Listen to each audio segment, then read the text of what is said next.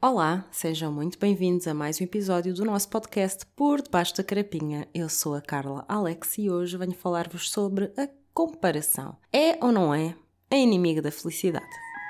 Por Debaixo da Carapinha um podcast sobre as complexidades da experiência humana, sob um ponto de vista incomum, mas extremamente necessário.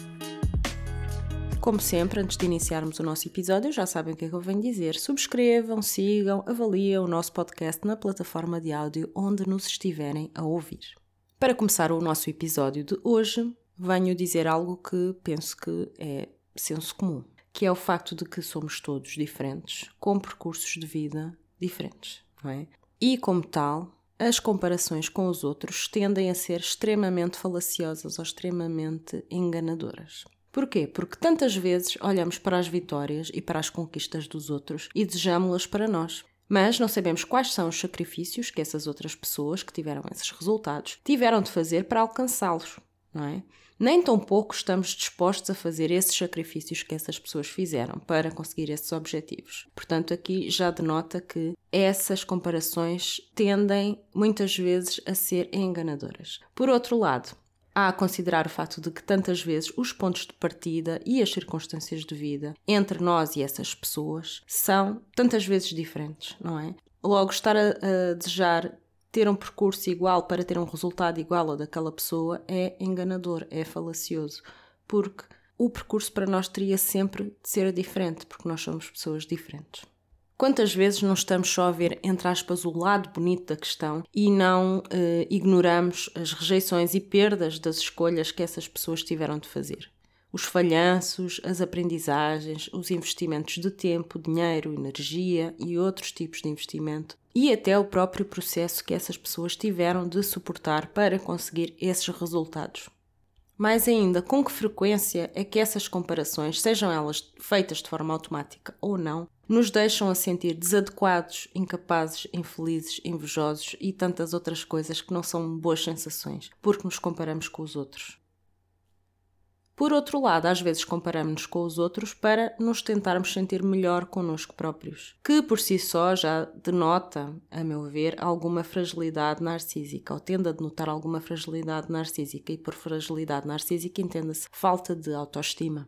Essa falta de autoestima ou essa fragilidade narcísica, sendo um sentimento desconfortável, vem frequentemente acompanhada de mecanismos de defesa, defesa contra essa ansiedade. E um desses mecanismos de defesa é, por exemplo, a projeção, mas há muitos outros, mas isto é tema para episódios futuros.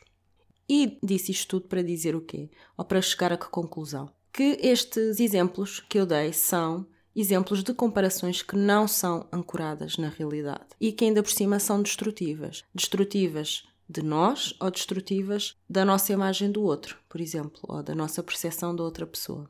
E que derradeiramente, frequentemente, leva a uma falsa sensação de autoestima, mas que não é real. Uma autoestima frágil, a meu ver, a única comparação realmente construtiva e simultaneamente ancorada na realidade que nós devemos fazer é connosco próprios, seja no passado e até também no futuro. Podemos colocar-nos, por exemplo, as seguintes questões neste sentido: Estamos a evoluir no sentido que desejamos? Estamos a aproximar-nos do tipo de pessoa que queremos ser? Estamos também a aproximar-nos do tipo de vida que nós queremos ter? E por fim, estamos a aproximar-nos do tipo de impacto que queremos ter no mundo. Para terminar o episódio, venho propor, como sempre, um exercício. O exercício de hoje é se conseguem identificar momentos em que vocês caem nesta armadilha de se comparar com outras pessoas. E como é que se sentem que podem ser e fazer melhor. Lembrem-se, somos todos diferentes. Mas diferente não é necessariamente bom ou mau. É só diferente. Não significa que uns ficam acima e outros ficam abaixo. Muito pelo contrário. Podemos ser igualmente valiosos, igualmente legítimos, igualmente válidos nas nossas experiências de vida, sem hierarquizarmos ou nos categorizarmos uns como melhores do que os outros. Este tipo de tendência que acho que acontece muitas vezes de forma automática em todos nós é extremamente perigosa, inclusivamente e acima de tudo para a nossa autoestima. Porque aí está, é muitas vezes um sintoma de um mecanismo de defesa que nos pode estar a tentar proteger de alguma coisa. E é muitas vezes um sintoma de que nós não nos sentimos tão bem connosco próprios, porque quando nós estamos bem, estamos felizes, não sentimos necessidade de nos estar a comparar com os outros para nos sentirmos melhor ou pior. Nós simplesmente aceitamos que aquela pessoa tem a sua vida, eu tenho a minha e estamos mais focados em nós, no fundo. Mais focados em atingir o tipo de vida que nós queremos ter, em ser o tipo de pessoa que nós queremos ser e em ter o impacto que nós queremos ter no mundo e não tanto focado naquilo que a outra pessoa está a fazer mas fica a reflexão. A conversa continua no nosso grupo do Telegram, cujo link de acesso podem encontrar na descrição deste episódio. Subscrevam e avaliem o podcast e partilhem este episódio com pessoas na vossa vida que sentem que podem beneficiar deste questionamento interno. Obrigada pelo vosso apoio e até breve. O podcast Por Debaixo da Carapinha é-vos trazido por Carla Alex. Disponível em todas as plataformas de áudio.